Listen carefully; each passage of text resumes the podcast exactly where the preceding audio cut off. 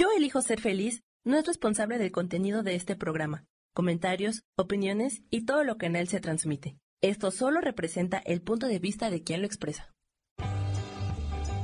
Yo elijo ser feliz presenta.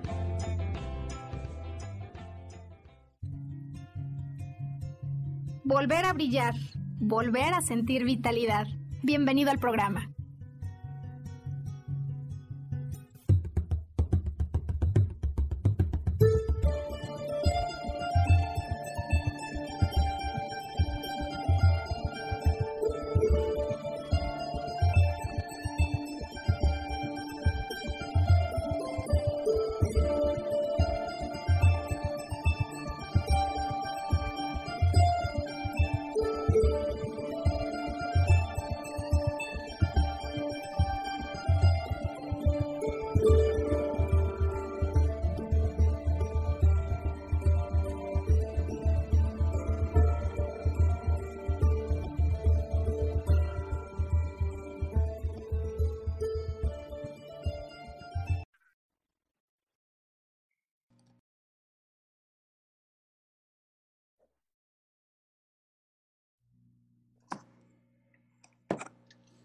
Hacemos cuando lo que llama a la puerta es el aviso de un niño o de un adolescente que se encuentra atravesando por una fuerte depresión?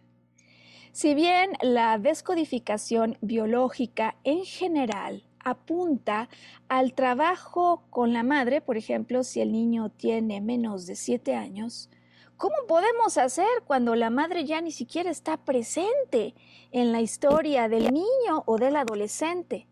O cuando precisamente es esa ausencia la que ha generado en el chico o la chica las ganas de no vivir. ¿Existe alguna manera ágil con la que podamos de alguna manera proceder cuando el tema es de vida o muerte? Bueno, pues desde luego tenemos hoy una historia real que te queremos compartir en este podcast súper especial que estamos realizando para poder dirigirnos en esta ocasión a los padres, abuelos, tíos, seres queridos, de niños, adolescentes que están sufriendo depresión, Depresión que podría incluso llegar al extremo de ya no quiero vivir. Por mucho, el podcast que transmitimos hace unos meses sobre depresión ha sido uno de los más sintonizados, lo que nos deja saber inmediatamente sobre la necesidad que hay en nuestra audiencia sobre poder entender mejor lo que hay detrás de la depresión y sobre todo una vez que damos con ello, cómo poderlo resolver para cambiar y transitar de ese estado en el que no solo es que no me quiero levantar de la cama, no solo es que no quiero, ni siquiera tengo fuerzas para bañarme, ¿cómo hago para darle la vuelta cuando alguien ya declaró que no tiene sentido seguir viviendo la vida que le ha tocado? Pues mi nombre es Maru Méndez y como siempre estoy acompañada por un invitado súper especial a quien aprovecho para dar la bienvenida y el agradecimiento por unirse a nuestra producción Volver a Brillar para entregar información y recursos que pueda ser de ayuda de la utilidad de nuestro auditorio en casos justo como el día de hoy. Sergio Cuellar, bienvenido y gracias por acudir a este llamado y a esta invitación. ¿Cómo te encuentras hoy? Muchas gracias, Mar. Un saludo para ti, para el auditorio. Y pues nada, agradeciendo la oportunidad de poder participar en un tema tan interesante y tan recurrente, ¿no? Porque la depresión ahora sí que no respeta raza, sexo, edad ni condición social, ¿no? Es algo que está latente. ¿Por qué? Porque somos seres humanos dotados de emociones, ¿no? Y las emociones, eh, las reprimamos o no, están ahí. Es una realidad, convivimos con ellas. Eh, el kit del asunto está en cómo las manejamos. Eh, sin duda son parte fundamental en nuestra existencia y sin embargo a veces parece que más que nosotros podamos manejarlas, no Sergio, ellas nos manejan a nosotros. Ahora, ¿te puedes imaginar el desafío que hay aquí cuando la situación de tristeza profunda se está presentando no en un adulto con todo el contexto, la educación, la perspectiva, la experiencia, la sabiduría que vamos generando en la vida, sino en un niño. En un niño, en un adolescente, como la historia de Lucía y de su abuela Ana, eh, con quienes trabajé, Sergio, apenas ayer apenas ayer, es decir, es una historia absolutamente real y reciente, pero que desde luego viene a caer en sintonía con los casos que, por cierto, he estado recibiendo y atendiendo en últimas fechas. Em, como sabemos siempre, me gusta emplear historias reales porque me parece que es la manera de conectar con lo que los seres humanos que todos somos y los niños que llevamos dentro, eh, pues estamos viviendo, ¿no? eso como en esta ocasión, como sabes, nuestro preámbulo. Eh, antes de entrar eh, en materia para dar respuesta a lo que cualquier persona que hoy conecte con nosotros o en algún otro momento querrá poder escuchar.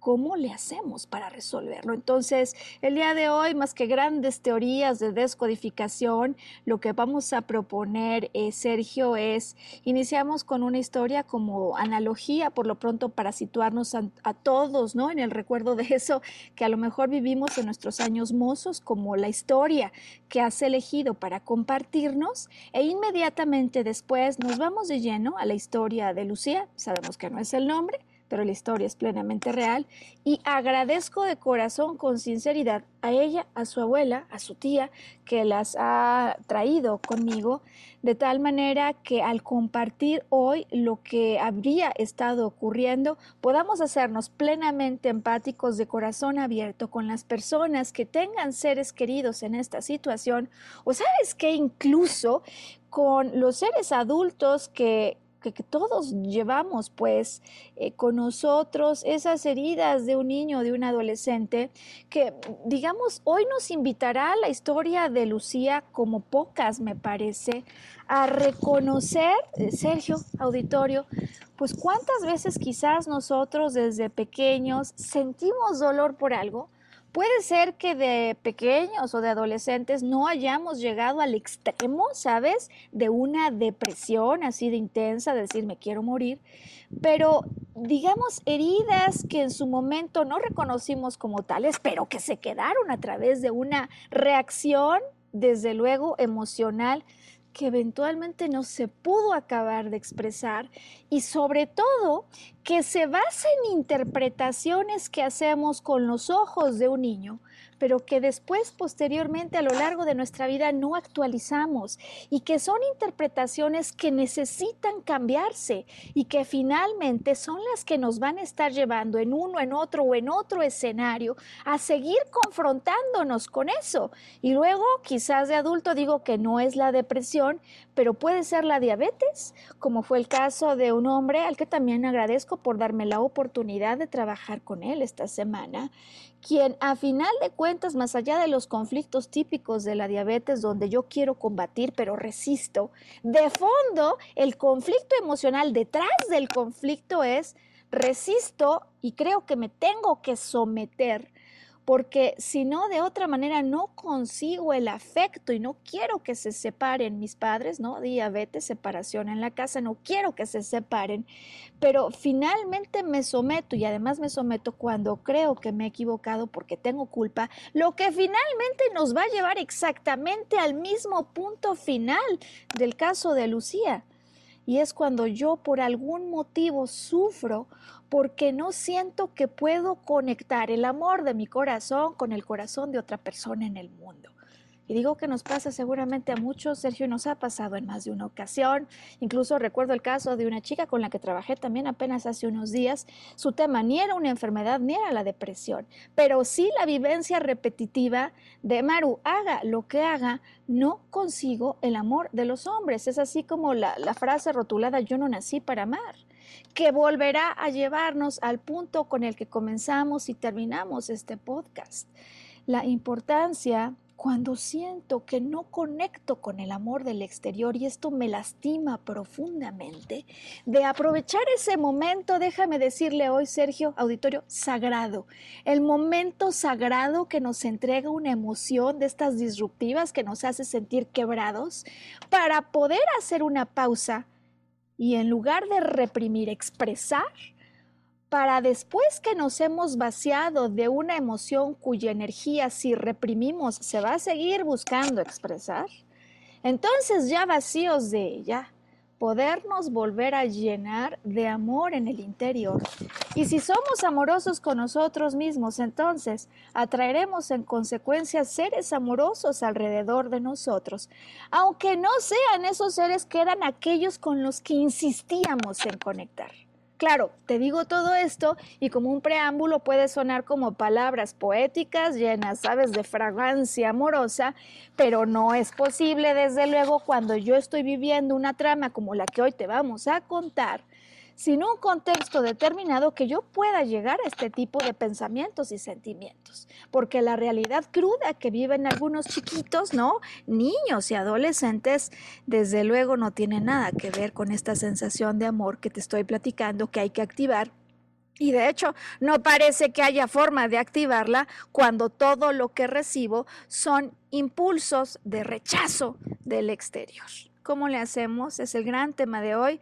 Y sabes, siento que será un podcast especial. Por lo pronto, la historia, quiero decirte, me ha dejado profundamente, digamos, eh, ¿cómo será decirlo? Pues profundamente, digamos, eh, no es marcada, porque marcada no es, pero sí movida en el sentido de la importancia que tiene lo que hacemos, Sergio, y la importancia que tiene la información que podemos entregar, porque yo sé que detrás de la pantalla que esté en contacto, con nosotros. Pueden haber muchísimos otros casos, como el caso de Lucía, y va por ellos, por cada uno de ellos, lo que hoy decidimos salir a entregar de verdad de corazón abierto.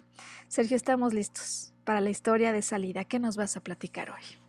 Pues nada, el día de hoy vamos a platicar de una historia este, que gira alrededor de, fue transmitida por televisión alrededor de 1980, una cosa así, ¿no? Okay. Entonces, para quien no la haya visto, averigüe un poquito de ella, no les voy a decir el título, les voy a decir eh, de quién, de qué trata. Y al final, pues obviamente aclaramos, ¿no? ¿Por qué? Porque es muy interesante. Fue una de las primeras telenovelas animadas para niños, ¿no? Era, un, un, un, nicho que no se había explorado, pero en realidad, digo, yo pertenezco a esa generación, sí era una telenovela. ¿Por qué? Porque sufrías nada más de ver lo que le pasaba a todo este niño, ¿no? Y pues es un niño que más o menos está alrededor de 1850, es una serie animada, este, en Francia, en el campo, vive con su papá y con su mamá, en una granja. Ellos son muy pobres, ¿no? Entonces todo comienza, el papá es un ser muy desapegado, que le muestra mucho desprecio al niño. La mamá, pues obviamente lo, lo, protege. Y todo el sufrimiento comienza cuando venden a la, a la vaca, porque no tenían dinero, ¿no? Entonces, para él fue así un golpe muy, muy grande porque era su amiga, era un animalito que conoció desde que nació, etcétera, ¿no? Este, todo esto continúa hasta que un día de pronto lo llevan a comprarse pantalones nuevos, este, zapatos nuevos y una camisa nueva medio raras, y llegando a la casa lo entregan a un señor, que significa que lo habían vendido. ¿no? Uy, Dios. El señor, este, pues se lo lleva a la fuerza, lo desprende de su mamá, este, y el señor, pues es un cirquero ambulante, tiene tres perros, ¿no? Entonces empiezan las aventuras de este niño, este, pues pasando sin sabores, porque, pues porque duermen al, cielo abierto, recorriendo Francia, en ferias, en, pueblos, para poderse presentar y poder ganar dinero, ¿no? Poco a poco, pues este señor le va enseñando los trucos del oficio y él va desarrollando un nexo muy, muy especial con los tres animalitos, eran tres perros y un chango, ¿no? Este, resulta que pues la tragedia este, sucede una tras otra, ¿no? Porque además de ser vendido, de ser desprendido de los, lazos de su madre, este, un buen día cuando ya desarrolla un nexo con este señor, el señor se muere en una ventisca, ¿no? Entonces pues queda a la deriva y de él dependen los, los cuatro animalitos, ¿no? Entonces pues van viajando de pueblo en pueblo y un día resulta que los coyotes atacan su campamento y matan a dos de los perritos. Entonces ya nada más quedan el changuito y, este, y su fiel amigo, ¿no? Entonces, este, para esto, pues los nombres de los fallecidos eran Dulce y Servino, ¿no? Muchos ya irán cayendo. sí, yo ya estoy hasta cantando la, canción, ¿sabes, Sergio? Bueno, pues este, continúan y este, un buen día el changuito también fallece.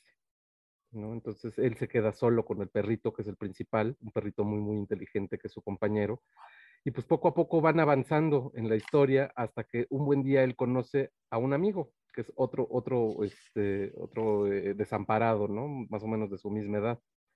Y juntos pues continúan recorriendo, este tocaba el violín, este, van recorriendo el pueblo de Francia. Ya para estas alturas no te quiero contar que toda la audiencia que veía esto, bueno, lloraba a lágrima batiente, ¿no? A mí en alguna ocasión mi mamá me dijo, si sufres tanto, ¿para qué la ves?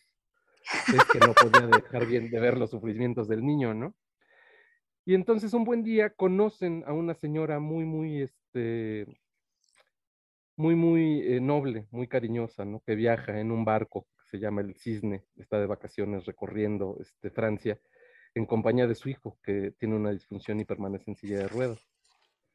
Entonces este niño desarrolla un, un, nexo muy, muy especial con esta señora y a la señora le provoca una gran ternura, ¿no? Entonces la acompañan en dos que tres este, eh, aventuras y al final se descubre que esta señora también está en búsqueda de su otro hijo, el mayor, que le, hacía, le había sido robado. Y entonces reconocen este, algunas de las prendas que llevaba el niño y resulta que este es, este es, esta es la madre real del protagonista, ¿no? Wow. Este, para esto pues ya pasaron años, este niño se transformó en un adolescente, ¿sí? Este, el cual pues un día regresa a ver a su mamá adoptiva al campo, la encuentra y pues te dejan este, con el sabor de boca de que encontró a su mamá verdadera, el niño que permanece en silla de ruedas era su hermano, este, él se convierte en un gran abogado y su compañero de aventuras en un gran violinista y pues tan tan, allá acabó la historia de muchos sinsabores pero con un final feliz. Híjoles. nos referimos a Remy, ¿no? No, ya estaba yo con tun, tun, tun, tun, caminar, ¿sabes? Así decía la canción, ¿no? Tun, tun, tun, tun, a correr, creo, algo así. creo que me la recuerdas. Capi, este, y mm. pues su compañero Mafia, ¿no? Que era el, el amigo de la infancia.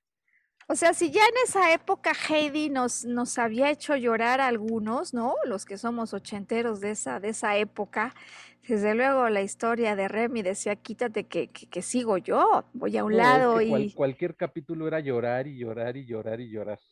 Ahora, fíjate que esto es interesante y lo platicamos tú y yo y, hombre, el auditorio quizás a veces piense que de veras que nos ponemos de acuerdo en las, en las tramas que vas a compartir o en las historias, pero muchas veces, Sergio, me sorprende y no dejo yo de impresionarme por el contenido metafórico que nos entrega, el, digamos, la historia con la que comienzas, porque me parece que hoy hay dos cosas sumamente importantes detrás de esta sinopsis que nos has hecho.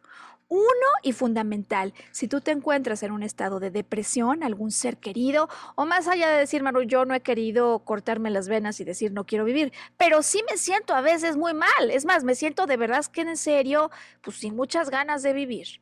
Lo primero que me pareció irrelevante recordar es que cuando hay depresión de por medio, hay por lo menos una pérdida una pérdida significativa, sea una pérdida real, por ejemplo, dices, vienen y, matan a dos de los perros, ¿no? Pues una pérdida material, o sea que la pérdida no sea material, pero simbólicamente yo siento que ya perdí, por ejemplo, al papá porque no lo veo, o siento que ya perdí a la madre que tenía porque mi mamá sale con otro hombre. Entonces, habrá pérdidas de por medio, lo primero, y me parece mágico, sensacional el final que nos planteas hoy. Te digo la verdad, hombre, sí recuerdo la, canción, sí recuerdo, como dices tú, que todo era un lloradero tremendo, eh, en unos paisajes así espectaculares que luego ponían en esas caricaturas, pero lo que yo ya no recordaba es cómo finaliza, y finaliza con el reencuentro con la madre verdadera y me parece absolutamente milagroso, déjame decirlo así, que sea como termina tu historia, porque también es como va a terminar la historia de Lucía, que en cuanto regresemos hoy les voy a compartir. Vamos por la historia de Lucía. Luego haremos, eh, digamos, algunos, eh, algunas pausas para hacer algunas observaciones sobre aquello que sabemos técnicamente desde la perspectiva de la descodificación biológica que se presenta y que tenemos que además, digamos, arrojar luz ya sabiendo eso para poder llegar al meollo del asunto. Y decía que me parece importantísimo, como en pocos podcasts el día de hoy, ahondar con detalle en la manera en la que esto se puede resolver, porque esto es algo que posiblemente alguien al terminar este podcast puede activar y en ese momento conseguir su liberación emocional. Hoy volver a brillar. Sam, ayúdanos por favor mandando a la pausa que ya queremos regresar inmediatamente hoy. Depresión, cuando esta arranca en menores de edad. Bien, pues estamos ya de vuelta. Listo, Sergio, para contarte a ti y al auditorio la historia de Lucía, de Ana. Tengo aquí, sabes, mis, mis notas, eh, porque a veces uno desearía no perderse ningún detalle, ¿no? Para entregar al auditorio la máxima información, el máximo contenido. Y porque sé que esta historia que voy a narrar hoy, eh, sin duda intensa, y ya comprenderán por qué me deja a mí con reflexiones profundas, eh, pues seguro que sé que va a tocar el corazón de muchísimas personas y estoy clara en que muchos de nosotros, Sergio, cuando nos sentimos tristes, lo hacemos por cosas cuya intensidad se siente súper fuerte en nuestro corazón, pero que en sentido de contexto no se parece ni llega ni a la décima parte, me parece, de lo que hoy voy aquí a contar. Y desde luego no se trata de quitarle importancia al dolor que cada uno siente, ¿no? Como más bien me parece de honrar el valor de esta chiquita y de su alma, que se viene a enfrentar a la vida de acuerdo con la secuencia siguiente, donde comienza la historia de, Lucía, de su abuela Ana. Bueno, por lo pronto para mí comienza cuando la tía eh, pues me pregunta si es posible que les ayude con una sesión de descodificación para una chica de 12 años. Llama mi atención, 12 años, descodificación, y desde luego que tengo conocimiento preliminar, por lo pronto, así como informado por parte de la tía, en relación a una chica que tiene problemas de depresión a sus 12 añitos y que en el contexto familiar hay un padre que se droga y una madre que no está en contacto con ella. Esa es la información o el panorama general que tengo antes de la sesión. Sin embargo, no importa lo que me digan antes, para mí siempre es muy relevante poder tomar contacto con la persona que viene a sesión y poder entender bajo su apreciación qué es lo que la trae conmigo, qué es lo que está pasando y el problema que deberíamos de poder entender, estudiar y ayudarle a resolver o por lo pronto darle los recursos para que ella pueda afrontarlo. Eh, vienen a terapia juntas abuela Ana, y eh, la nieta eh, Lucía. Eh, en efecto, empieza la sesión y la abuela, la abuela Ana me dice, lo que está pasando es que a veces ella tiene, o sea, Lucía, malos pensamientos, ¿ok? ¿Qué tipo de malos pensamientos? Y me dice, mm, pues en algunos casos ella me dice que ya se quiere quitar la vida la chica eh, de 12 años, preciosa. Em, te puedes imaginar, Sergio, en clima ya como el que ahorita está haciendo, ¿no? Donde estamos sentirnos un poco frescos, denota inmediatamente con sus propias ropas, que muchos hablan de las ropas como nuestras actitudes o finalmente algo que refleja eh, mucho lo que ocurre en el interior. Una chamarra súper gruesa, Sergio, que a mí inmediatamente me comunica el frío, que no importando los 30 grados que se sienten en estos días en la Ciudad de México, ella siente en su interior. Eh, frío que además queda mucho más patentemente ilustrado cuando al mirar su brazo izquierdo, ella es diestra, me doy cuenta del número de cicatrices que tiene, incontable pues, eh, de los intentos que ha hecho como por cortarse las venas, sabes, quitarse la vida. Hago primera pausa aquí porque sabemos desde la perspectiva de la descodificación biológica que si somos diestros, el lado izquierdo siempre refleja conflictos con los hijos que a sus 12 años ella no tiene o conflictos con la madre. Es decir, eh, podría uno ante este panorama del padre se droga o la madre no vive con ella, pues tener eh, hipótesis acerca de todo el sufrimiento que puede haber en su existencia, es decir, razones sobran. aparentemente, ¿no? Pero digo que en el caso de la depresión me parece fundamental hoy subrayar, recordar eh, o compartir con quienes por primera vez tienen contacto con nosotros, que si bien la historia podría parecer esta novela de Remy, ¿no, Sergio? Donde cada capítulo es un sufrimiento interminable. Eso podría parecer. En el fondo hay unas cuantas escenas, son unos cuantos eventos los que me generan un dolor de naturaleza insoportable. Tan insoportable ese dolor entonces como segundo punto y en términos de descodificación reconocemos que aquella persona que ya no quiere seguir viviendo, el que no quiera seguir viviendo no es su objetivo. Es decir, quitarse la vida será, déjame decirlo hoy, digamos, eh, pues así eh, simbólicamente, Sergio, es un detalle. Es una consecuencia mínima. El problema no es ese. El asunto es que aquí hay un gran dolor que no he podido resolver.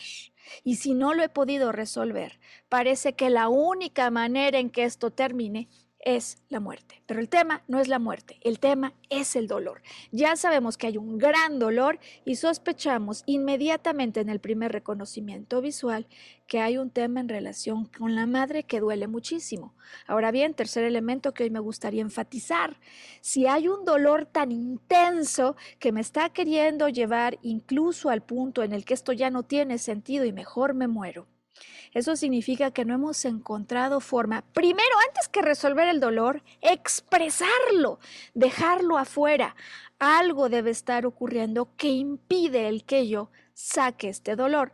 Y que de hecho, Sergio, en el caso de un niño, en el caso de un adolescente, me parece hoy tan relevante poderlo observar.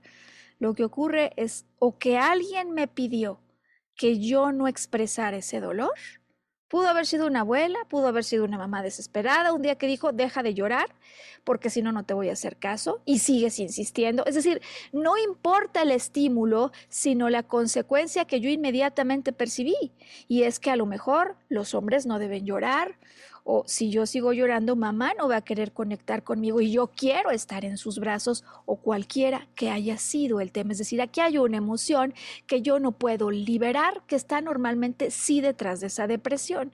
Eh, decía yo al inicio del podcast que hay un caso con el que trabajé esta semana que... Eh, se convierte finalmente en más de 20 años de diabetes, diabetes, separación en casa, que llega a una causa raíz original, o sea, detrás de toda la historia, la historia detrás de la historia, el conflicto emocional detrás del conflicto, es sentirse rechazado por su padre, no importa lo que haga, rechazado.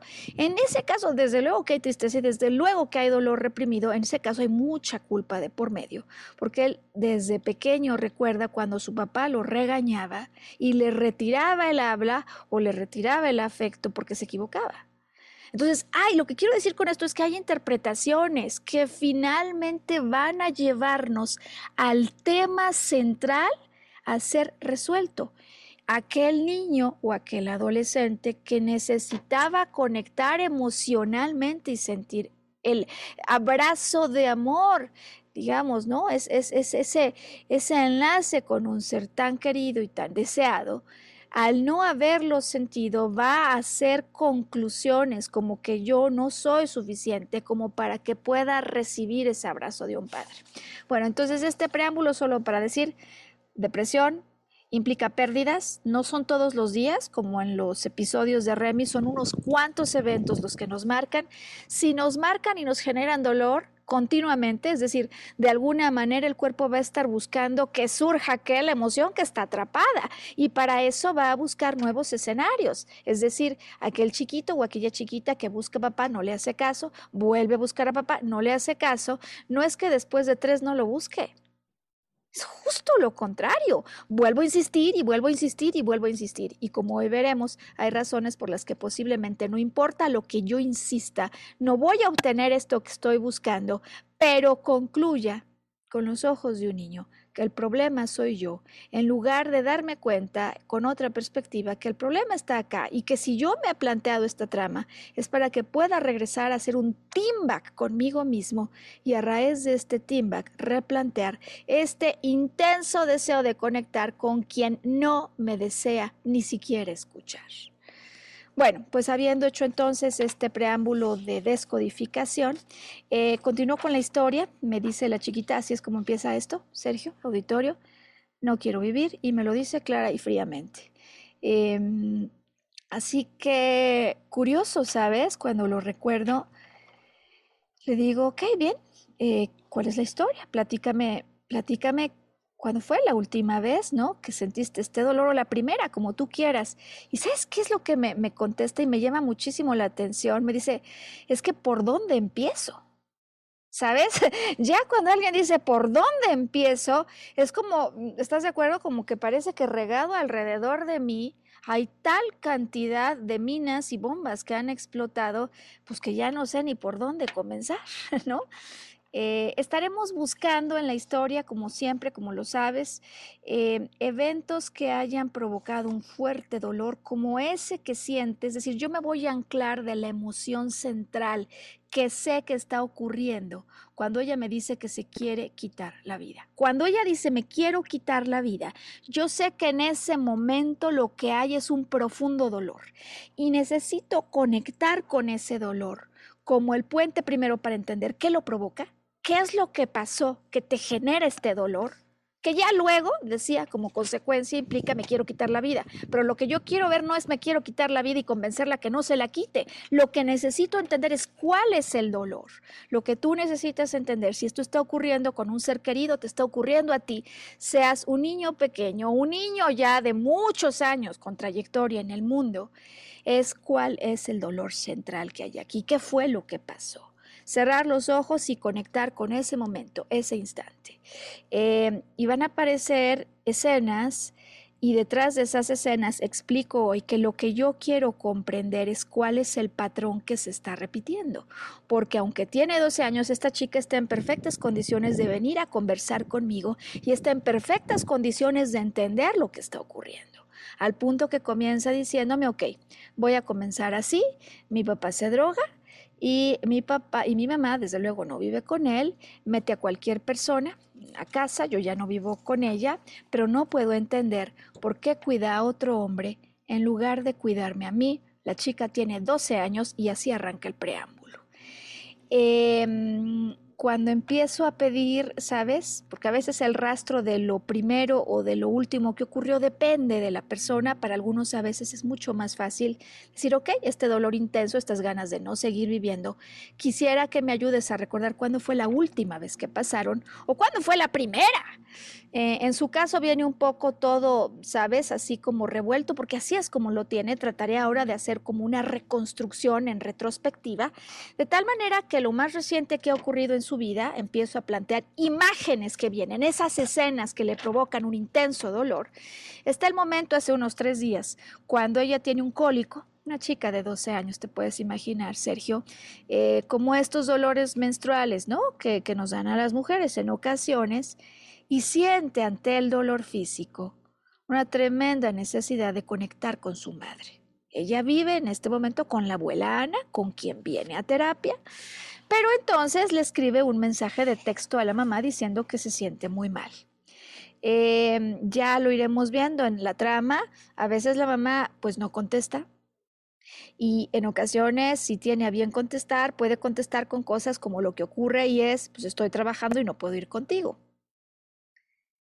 ya empiezo a observar en el primer evento que me narra algo que le provoca un dolor profundo porque lo veo en su expresión cuando me lo narra. El hecho de querer entrar en contacto con mamá y que mamá no esté disponible para ese contacto, sobre todo cuando me estoy sintiendo mal. ¿Que a poco no nos pasa a todos, Sergio? Y bueno, o sea, de alguna manera el contacto con tu madre es como el anclaje a la realidad, a la casa, a la protección, etcétera, ¿no? Y cuando, pues, en algunos de nosotros, aunque ya este, perdimos a, nuestros, este, a, nuestra madre hace algunos años, de repente viene el, el impulso este, automático, ¿no? De necesito a mi mamá, ¿no? O aquel grito de cuando te pasa algo, ¿no? Que es muy, muy curioso, o sea, cuando te asustas, cuando todo que gritas, mamá, Mira, sin duda creo que hay momentos particulares, ¿no? Donde definitivamente todos sentimos la necesidad o el deseo de reconectar con un ser querido, sobre todo como mamá o como papá. Eh, desde luego cuando nos va muy mal, cuando nos sentimos mal, queremos conectar con alguien, poder compartir ese dolor simplemente a veces para vaciarnos, ¿no? Por completo, pero a veces también cuando nos sentimos muy bien. ¿No? Eh, que luego a muchas personas les lleva más tristeza y a más eh, dolor, porque no tengo a nadie con quien compartir y hacer más grande esto que estoy sintiendo o simplemente evaporarlo por poderlo expresar. A partir de este momento, Sergio Auditorio, voy a empezar a emplear estos recursos que como saben para mí son muy útiles. Vamos a imaginar que esta es la postura de Ana que estamos estudiando durante este trabajo de descodificación y esta es su madre. Ella continuamente quiere conectar con la madre o tender el gancho de comunicación, pero primer evento en el que yo observo que ella hace esto, y la madre no está disponible para el contacto. Bueno, ese es el primer ejemplo, pero inmediatamente aparece en retrospectiva otro evento mayúsculo. Otro evento mayúsculo por ahí de diciembre, cuando Ana se siente realmente muy mal. Desde luego vuelve a sentir estas ganas que la traen conmigo de no, de no querer vivir, o por lo pronto que hacen que la abuela se desplace ¿no? y pida ayuda. Y, el asunto está en que la madre vive con alguien, nuevamente me lo recuerda eh, Ana, muy pronto en, el proceso ¿no? de la sesión de descodificación y arqueología emocional, y puedo darme cuenta cómo hay un tremendo dolor, porque el problema no solo es este, que yo quiero hacer conexión y la conexión no se da, sino que mamá no está sola, ¿sabes? Está con alguien más. Y para Ana es inconcebible que siendo su madre, ella teniendo 12 años, cuando ella quiere conectar, no solo es que no venga, sino que no viene porque mamá está agarrada a esto. O sea, aquí sí está la conexión, que no permite que Ana la consiga. Bien, eh, seguimos explorando eh, historias que para nosotros es fundamental. ¿Por qué, Sergio Auditorio? Estoy buscando no una historia en la que alguien se siente y me cuenta. Cuando yo era pequeño, no, Estoy buscando unas cuantas imágenes de eventos, eso es lo que hace esta técnica de trabajo, Sergio, súper ágil, eh, pero además reveladora en torno al patrón que se está repitiendo, porque, como he dicho, estoy buscando el dolor central que viene provocado por unos cuantos eventos. Por cierto, eventos que se van a aparecer en su repetición, pero que van a tener un patrón en común que aún una chica de 12 años, si consigue comprender lo que está pasando, es porque tiene la capacidad de comprender cómo ella está participando en la escena, aún de 12 años. Bueno, pues ocurre que en la explicación, eh, decía yo así, empieza un poco, ¿no? Cuando la chica busca a mamá y le dice en diciembre, mamá, eh, me quiero, pues ya no quiero seguir viviendo, me quiero quitar la vida. Esta es la respuesta de mamá, Sergio. Pues si te vas a quitar la vida, quítatela bien. Exacto. O sea, yo te lo digo ahora naturalmente, pero no puedo evitar hacer la misma expresión. Es decir, si te vas a morir, muérete bien, porque no quiero más problemas contigo.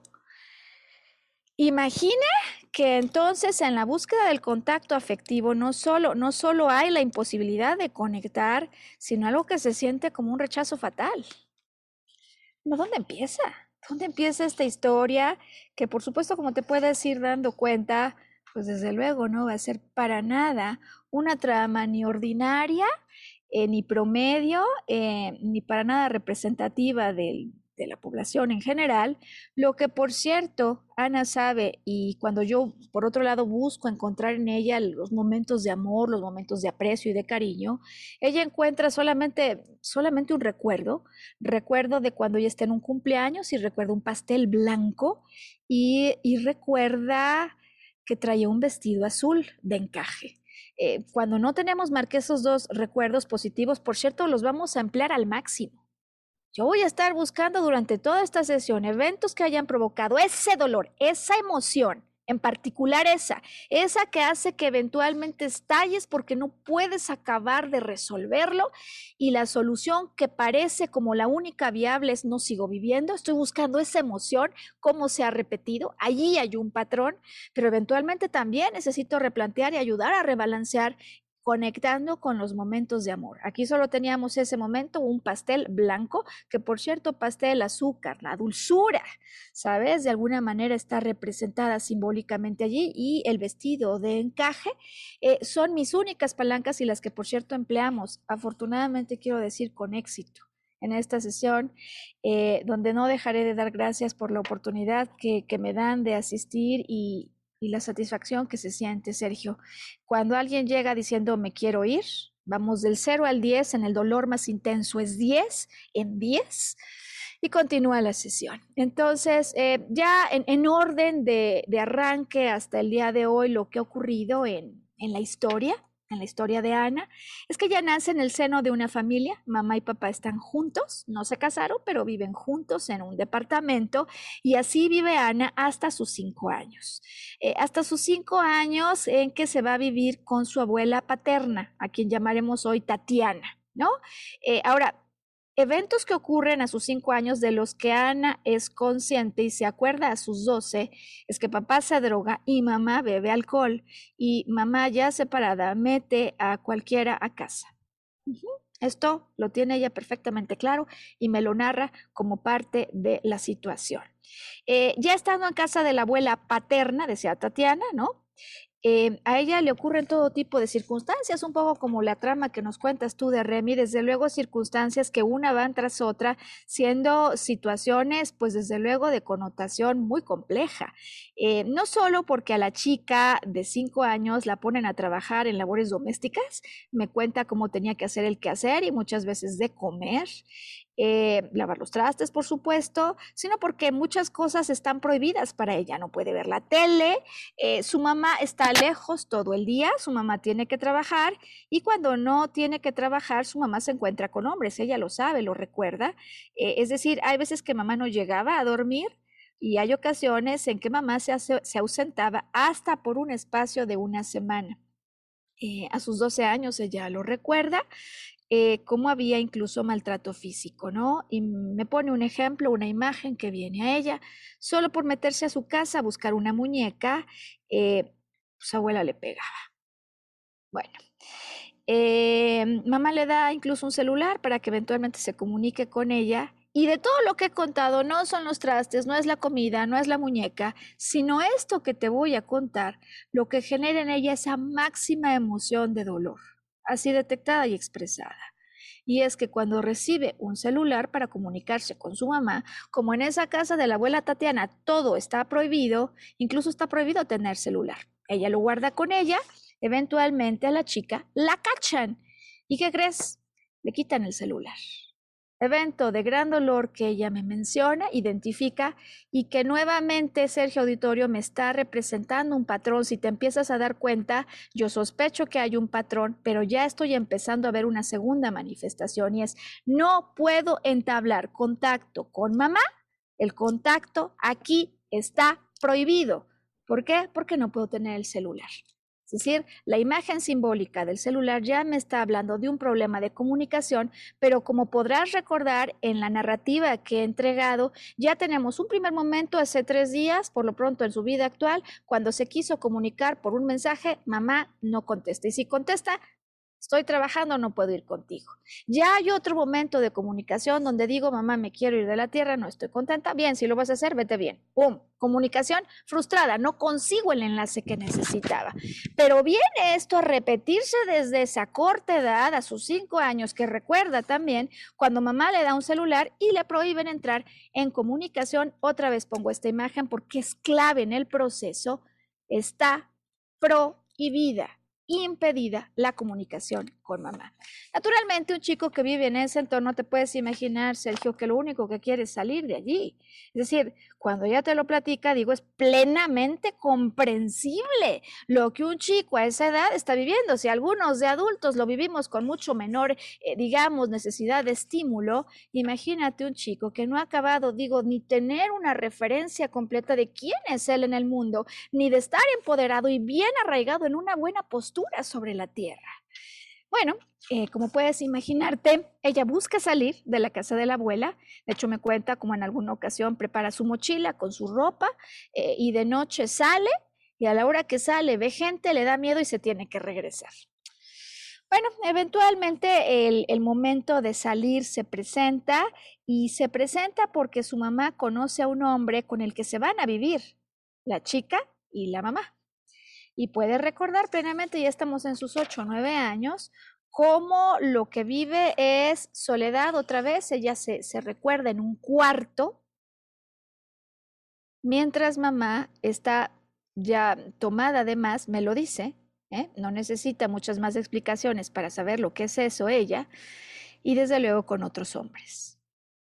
Eh, llega el momento, eh, feliz y dichoso momento en, en, esta historia que te cuento hoy, donde cerca ya pues de sus nueve años, va a una fiesta de cumpleaños de una prima con su abuela materna Ana, que es con quien viene a terapia.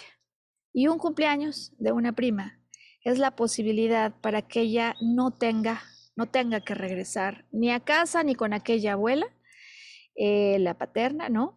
Finalmente va al cumpleaños a casa de la abuela Ana y ya no se quiere regresar a su casa, ya no quiere regresar con su mamá eh, lo que si bien, pues desde luego para ella la pone en una posición de mucha mayor seguridad eh, en manos de una familia y de una abuela que le va a entregar todo el amor que necesita su corazón, pues imagina que además cómo se complica la trama cuando la mamá desde luego recibe como una afrenta el hecho de que la hija no quiere estar con quien tampoco quiere estar con ella todo el día. Incluso me lo dice otra vez, me dice es que mamá cuando está o cuando estaba, pues o estaba viendo el celular, o estaba con otros hombres, o estaba trabajando. Es decir, siempre el contacto con mamá está impedido. Y creo que todos tendríamos ya suficiente con esto que he narrado para comprender el dolor, ¿no, Sergio? Que una chica a sus 12 años, que desde que tiene memoria y uso de razón, no consigue conectar con el amor del núcleo, esa protección o ese calor, siente en su corazón ese vacío, siente ese dolor, lo podríamos comprender perfectamente. Eh, me gustaría aquí explicar, sin embargo, que me parece que no tendríamos que vivir una historia tan cruda para saber entender en carne propia lo que significa sentir que no puedes conectar con algo o con alguien. Eh, cuando a ti te encantaría conectar y decía que puede ser porque estás lleno de amor y quieres expandirlo todavía más al compartirlo con otro, porque te sientas en esa posición de dolor como la que ella nos narra al inicio ¿no? de la trama y tampoco puede encontrar esa conexión. Ahora, sin embargo, antes de hacer pausa, me gustaría explicar algo que es clave en la trama y que estoy segura que ayudará a muchísimas personas a entender algo relevantísimo. ¿Por qué esta chica Lucía no viene a terapia sola? Pongo aquí esto un plumón y luego adrede, Sergio. No es del mismo tamaño que los otros, ¿no? Que las plumas. Esta es la abuela. Por más difícil que haya sido tu vida de pequeño, por más carente que haya estado esa primera etapa de vida, de infancia o de adolescencia, del afecto y la conexión con el núcleo y con el hogar, todos tenemos por simplemente merecimiento y lo que somos, Sergio, el derecho a recibir clara, eh, digamos, cercanía y simplemente tener acceso al amor de la madre y del padre. Es un derecho que tenemos por nacimiento y esto hace que en todas las tramas siempre, no importa lo crudo que sea la existencia, haya alguien alrededor de mí que me brinde el afecto que yo querría obtener de otro lugar. Es decir, es clave en esta trama la abuela, la abuela materna, la abuela Ana, que está pegada a ella y que desde luego durante la propia sesión puedo darme cuenta del sufrimiento que tiene en su corazón por lo que está ocurriendo y que no encuentra cómo acabar de resolver. Entonces está aquí, pero para Lucía el problema es que cuando yo quiero este amor, yo quiero esta conexión, y seguro me entenderá Sergio, y estoy segura también que a muchas personas del auditorio esto les ha pasado muchas veces porque nos ocurre a todos, que insistiendo en conectar y conseguir esa respuesta afectiva y amorosa de otro, muchas veces me lastimo sin darme cuenta de todo lo que sí tengo al lado y de todo lo que podría estar recibiendo aquí si dejara de insistir en convencer a quien es posible, como le dije a Ana, que no podamos nunca convencer por lo pronto en esta vida. Te puedes imaginar lo que significa cuando le dices a alguien y puede ser que no lo consigamos. Es decir, yo no te puedo asegurar que esto ocurra. Yo no puedo, por más que quisiera, hacer que esto pase. te puedes imaginar su cara en los primeros momentos en la terapia, ¿no? Es decir, no hay manera que yo la convenza a través de palabras de esto, aunque estoy clara que es dificilísimo, ¿no? Si siquiera está aquí la mamá, no puedo hablar con ella, que ocurriera esto. Y nadie dice que no puede ocurrir. Estas cosas pueden ocurrir, pero lo que yo no puedo es asegurar el momento en el que va a ocurrir el despertar de la mamá de Ana. Lo que, de, de, Lucía, perdón. Lo que sí sé, lo que sí sé, Sergio Auditorio, es que hay cosas que esta chiquita de 12 años o el niño o la niña interior que tienes y que quizás desde su etapa de infancia o adolescencia empezó a sentir episodios de depresión, estoy segura que hay cosas que puedes hacer. Por eso, Sergio Auditorio, vamos a hacer una pausa, de tal manera que en cuanto regresemos quiero explicar el patrón detrás del caso y cómo podemos hacer para darle vuelta a estas situaciones que a veces se presentan. Hoy, volver a brillar podcast, como te das cuenta, súper especial. Ya estamos de vuelta. Bien, Sergio, pues eh, hagamos una pequeña pausa, ¿no? Para compartir, para escuchar tu parecer, tu sentir, tus comentarios. ¿Qué ha provocado en tu interior escuchar la historia de, de Lucía y de la abuela Ana? No, pues son evidentemente algo que te llega al alma, o sea, que te, más bien te, te, te, te, te rompe, te quebranta. ¿Por qué? Porque pues a claras luces esta niña está pidiendo auxilio, está pidiendo a gritos ser escuchada y poder reconstruir esa relación con que con quien debiera estar a su lado, este, como guía y nutriéndola de amor, ¿no? Absolutamente. Entonces, eh, digo, a primera vista, tal vez este, la, la, respuesta de la madre este, cuando esta niña llega a una decisión de que quiere irse de este mundo es, ay, no trates de llamar la atención, ¿no? Pero en realidad es lo que hay detrás de eso, ¿no? Es decir, mamá, te necesito, ¿no? Esa es la traducción. Necesito el afecto, el calor materno. Eso es lo que yo necesito. Y el asunto es que este es el patrón. Lo he tratado de ilustrar. Me parece que así es más fácil que lo podamos ver, porque a veces esto es lo que muchos hacemos. Muchos que de adultos luego sentimos, Sergio, que no conseguimos el afecto de papá o el afecto de un esposo, vamos buscando de novio en novio y no acaba de llegar, o simplemente no conseguimos conectar para comunicarnos, porque igual que a ella, a sus cinco años le pasó, mandamos, o le pasa ahora a sus 12, a nosotros algunas veces a los 50 poco no, nos pasa que mandamos un mensaje y quien queremos que nos conteste pase todo el día y no nos contesta. No te quiero decir el dolor que se siente, ¿verdad, Sergio? Eh, y, y, y no se necesita haber vivido una trama así, es decir, por supuesto que la podemos comprender y sobre todo que deseando entonces que con este podcast entreguemos un mensaje que pueda ayudar a muchos. Primero que yo le decía a ella es, entiendo esto, pero me gustaría que me ayudes a entender qué está pasando aquí. Y le decía yo, imagina que tenemos frente a nosotros a un grupo de actores. Esta se va a llamar Lucía y le vamos a decir a Lucía que busque siempre el afecto de mamá. Y también vamos a contratar a su mamá. Y le vamos a decir que cada que la busque, ¿qué crees? La va a rechazar. Y así comenzamos. Le digo, ¿qué te imaginas que va a pasar con estos actores? Ella tiene que buscarla y ella la va a rechazar. ¿Qué es lo que va a pasar cada que haga esto? ¿No conecta? Ella quiere conectar y ella no va a querer conectar. Pero estamos centrados hoy en su personaje. Es decir, lo que me doy cuenta es que no importa lo que haya pasado el número de veces que ha sido rechazada. Es como esta fuerza del inconsciente, sabes, que sale en acción y dice, ah, no, pues ahora me hace caso. Y ahora me vuelve, no, a lo mejor tuve mala suerte, pero ahora sí. Y vuelve y repite y vuelve y repite para lastimarse continuamente. ¿Te ha pasado esto, Sergio? Sí, no, completamente. Cuando estás buscando la aprobación o, o, o establecer esa genuina conexión con alguien y de plano no se puede, ya el que está mal o por, llamarle de alguna manera, no es la, segunda persona, eres tú, ¿no? Porque tienes entonces que buscar otra manera de conectar con quien realmente este, estás destinado a hacerlo, ¿no? Sabes que me parece que tu palabra es muy útil, genuina, porque yo estoy genuinamente buscando conectar, ¿no? No con ganas de enganchar y es mío, sino muchas veces con ganas de decir yo quiero conectar para recibir ese flujo de aprecio o ese flujo de amor. Eh, pero lo que a veces no nos damos dando cuenta es como lo intentamos, lo intentamos, lo intentamos y lo estamos intentando con quien no va a poder estar en posibilidad de hacerlo. Cuando es posible, déjame hacerme de otro recurso que si yo dejo de intentar con esto, aparezca algo distinto. Ah, no, pero yo insisto con esto y el problema aquí, decía, es que ella sí tiene una fuente de amor. Por cierto, por fortuna, una fuente muy materna que es su abuela. ¿Por qué no lo puede, digamos, asimilar? Algunos a lo mejor no tendrán a esa abuela, pero tendrán un perro con ellos, que es una enorme fuente de amor.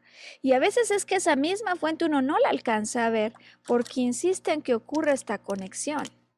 Y se va a seguir dando y tantas veces como ella lo intente, esto se va a caer desde esa perspectiva.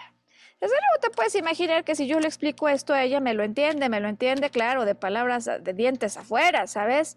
Eh, cuando hacemos la prueba del dolor, cuando yo le explico que puede haber otra conexión mucho más auténtica, que desde luego está la abuela. Este es un rol central. No hay manera que en tu vida, si se ausentó el amor del padre o de madre, no aparezca alguien más. Puede ser un profesor, puede ser un jefe, puede ser una tía, puede ser no importa, habrá alguien que tome ese rol, porque por merecimiento, por derecho de nacimiento, todos debemos tener acceso a esta imagen materna y paterna. No importa cuántas veces se lo explique, me doy cuenta al hablar con ella que cada que le digo que me encantaría asegurarle que esto va a pasar, pero no lo puedo hacer, te puedes imaginar la cara de frustración de la chiquita. De tal manera que si yo verifico, oye, del 0 al 10, ¿en dónde vamos? Pues a nadie le sorprenda que me diga, pues de 0 al 10, si 10 es el máximo dolor, me quiero quitar la vida, vamos en 7. ¿Sabes? Estas cosas, y me parece lo más relevante hoy explicar, no se resuelven con palabras, no se resuelven con un convencimiento, con échale ganas, no se resuelven si primero no ha ocurrido la gran liberación emocional. Y por eso el día de hoy me gustaría volver a enfatizar la importancia que tiene en esos momentos en que sientes dolor. No importa. Busque la conexión. Puede ser mamá, puede ser papá, puede ser un amigo, puede ser un esposo. ¿no? Cada quien tendrá su conexión deseada. No importa las veces que la consiga, no la consigan, vuelve a pasar. Digo, yo trato, no se puede. Alguien me decía el otro día, es que no importa todo lo que haga por, por llenarlo, no lo consigo. El asunto no es llenarlo, el asunto no es querer agarrarlo. El asunto es cuando estoy sintiendo ese dolor porque no logró la conexión. Lo trascendente que se puede volver en tu liberación, en, tu regreso al equilibrio, poder por una vez por todas sacar todo ese dolor. Desde luego te puedes imaginar, Sergio, pues que lanzo toda la artillería, ¿no? Me refiero a todas las técnicas y recursos que sé que son más efectivas en la liberación de dolor. La pongo a hacer algunos dibujos con música, no funciona muy bien. Sí me doy cuenta desde que ella me está narrando y contacta con esas memorias y escenas de dolor que hay una emoción que no puede acabar de salir y recurro a la catártica técnica de aventar una caja. Y lo digo hoy porque puede ser el recurso más trivial que sin embargo tenga un enorme poder catártico y liberador. Yo necesito, le entrego la caja y le digo, que cada que avientes la caja, la avientes al piso liberando eso que sientes en tu corazón o donde sea en tu cuerpo y eventualmente ella opta no por aventarla, sino por romperla, pero lo empieza a romper. Y el solo hecho, quiero hoy explicar esto, de hacer algo con el cuerpo físico, donde está inserta la emoción y la energía que no se ha podido acabar de expresar, es lo que empieza a permitir que incluso aquellos que a lo mejor llevan años sin poder llorar, finalmente lo puedan hacer. Empieza ya a llorar y este elemento es clave porque ha venido a terapia con Lucía, la abuela Ana. Empieza a llorar y le pido que se abrace de corazón a corazón con abuela Ana.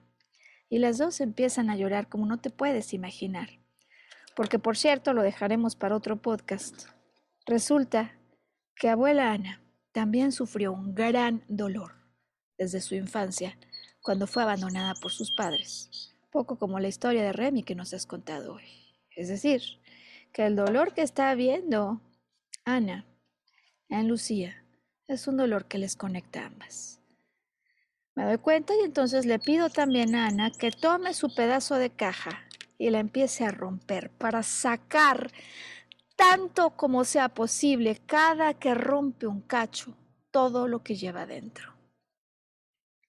Esta sola práctica, parecería, digo, trivial, es suficientemente poderosa para que cuando Ana ha acabado de soltar, pero de reencontrarse al soltar con el amor materno, que ella me diga, digo, ¿cómo vamos? ¿No? Y vamos en siete, te acordarás, ¿no? Y además para un terapeuta que le digan, vamos en siete, cuando dieces me quito la vida, pues es un tema que hay que inmediatamente buscar, eh, digamos, movilizar. Lo moviliza ella, ¿no? Tú ofreces recursos. Finalmente, cuando acaba esta ruptura de caja en cachos, tantos como sea necesario. Yo veo, por supuesto, la invito y le digo, no te limites, quiero que lo saques. Lo saca finalmente todo. Me dice, ya. Digo, no, como ya. ¿En dónde estamos? En la escala. Ya sabes, yo estaba esperando que me dijera, no sé, vamos en cinco, vamos en cuatro. Cero. Cero. Ese Sergio. Entonces ese es el momento cuando ya he vaciado, cuando ya he sacado todo lo que estaba en mi interior, de volverme a llenar. Antes que buscar el afecto externo, de volver a activar la fuerza que hay en mi corazón. Sabes que a mí me gusta mucho poder ofrecer este recurso terapéutico que es el viaje al sitio sagrado del corazón, al que se accede siempre como requisito indispensable cuando yo vuelvo a sentir amor. Con lo cual yo ya sé que aunque hay solo un evento, aquel en el que hay un pastel blanco y un vestido de encaje, ese es un evento que a ella le provoca amor. Y recurro al conocimiento que tenemos que nos dedicamos a estas cosas, que cada que yo recuerdo no solo vuelvo a vivir, sino que activo a mi cerebro límbico y por lo tanto a toda la química que hay en mi interior y le pido que recuerde una y otra vez ese momento como si se pudiera volver a meter de nuevo a la escena, porque cada que se vuelve a meter llena de amor su corazón. Una vez allí, si estás viendo este podcast, si es relevante para ti, esta puede ser información crucial este, este día, esta noche, lo que sea en el tiempo que conectes con nosotros. Una vez que está en la escena, le pido que inhale para recargar de amor su corazón y al exhalar, saque, entregue este aire lleno de amor a todo su cuerpo. Inhala y recibe el amor de la escena, exhala y envía amor a todo su cuerpo, en una constancia que eventualmente hará que incluso ese amor que entregas a tu cuerpo se entregue al exterior. En la terapia, desde luego, participan conjuntamente abuela y nieta, que esto es clave, y desde luego ya después, ya en el sitio sagrado de su corazón, eh, le enseño cómo emplear la imaginación para ir provocando cada vez más luz, esa luz amarilla, ese color amarillo que me había ella reportado, como una llama, como una flama en su interior, que eventualmente, Sergio Auditorio, culmina con el contacto con la Madre Divina, que es como termina la historia de Remy, Sergio, y como hoy vamos a terminar. Porque más allá de credos, religiones, ¿no? Tradiciones, em, nosotros sabemos que para que una persona sea plena, no basta el contacto terreno. En términos de psicología transpersonal, reconocemos que la única manera que la experiencia sobre la materia cobre sentido y tengamos por lo tanto la plenitud a la que todos aspiramos, implicará llegado en su momento algún contacto o algún tipo de espiritualidad. Para esta chica que no sabía rezar, que no sabía meditar, vivir esta experiencia culmina con la imagen de una virgen que dos días antes yo me había encontrado en el estudio y que le hacen reconectar o conectar por lo pronto por primera vez consciente en su vida con una fuerza de amor que se activa en su interior desde la cual ella es la primera que puede provocar eso que finalmente es lo que estaba buscando en su contacto frustrado con el exterior. Y por lo tanto, ese es el abrazo de amor, es la reconexión que cuando yo estoy buscando y no se consigue afuera, me hace la invitación inminente, urgente, a liberar, a romper una caja, a dar de gritos, a decir auxilio, como nos decía Sergio, aventar cajas al piso, a veces les digo a las personas, cómprate globos de agua y los avientas contra la regadera, o la técnica que encuentres, rayar una hoja, es decir, cada cual encontrará su técnica. Si yo libero vacío lo que no me pertenece y me abro para poderme llenar en el contacto interior, Alguien alguna vez me enseñó cómo en ese contacto interior, cuando yo estoy solo, desde luego que también hay un momento sagrado, así como el momento sagrado cuando yo vivo una emoción. Es el momento o esa soledad cuando regreso al contacto con mi alma, que es posible que sea la que está llamando auxilio para que yo pueda ir y acudir en amor a lo que en mi interior se pide y que solo yo, mejor que nadie en el exterior, puedo entregar.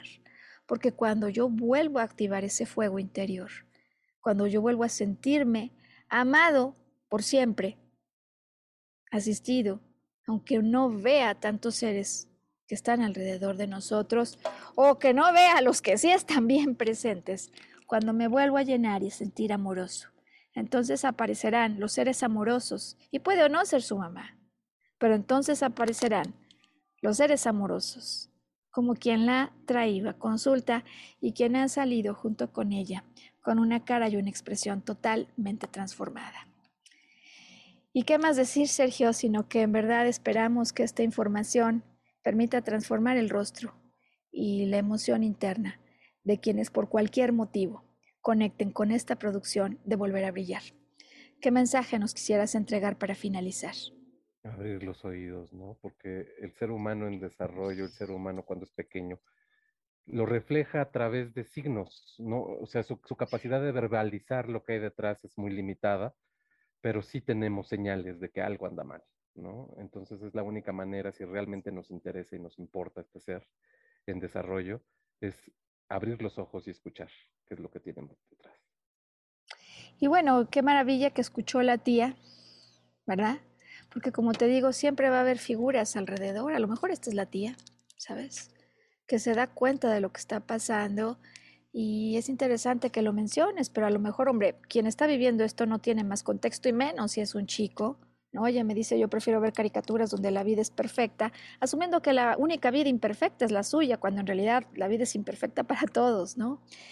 Em, pero finalmente qué importante que hubo alguien que escuchó y que tendió el puente, porque a veces ese solo es el único rol que necesita quien está cerca de esas tramas, como dices, escuchar, observar y tomar acción, tomar acción que permita a quien esté viviendo esto por fin entender que mientras yo siga intentando esto, solo voy a conseguir lastimarme más, pero que cuando yo consigo volver a mi corazón, mira, traigo esto, volver a mi corazón y reconectar desde mi interior, vuelvo a cargarme con esa fuerza que me va a hacer absolutamente empoderado y que me va a hacer saber que no importa lo que pase a nivel terreno, tengo una madre divina, tengo un padre divino y conectar en el interior permite reconectar con ellos. Sergio, pues no teniendo más que decir, agradecemos al auditorio que nos da su preferencia, deseando que con esta entrega hayamos permitido a muchísimos acceder a recursos que puedan hacer una enorme diferencia en su vida. Y sin más, entonces nos despedimos y nos volvemos a encontrar, ¿no, Sergio? En una semana. Hasta la próxima. Hasta entonces, gracias.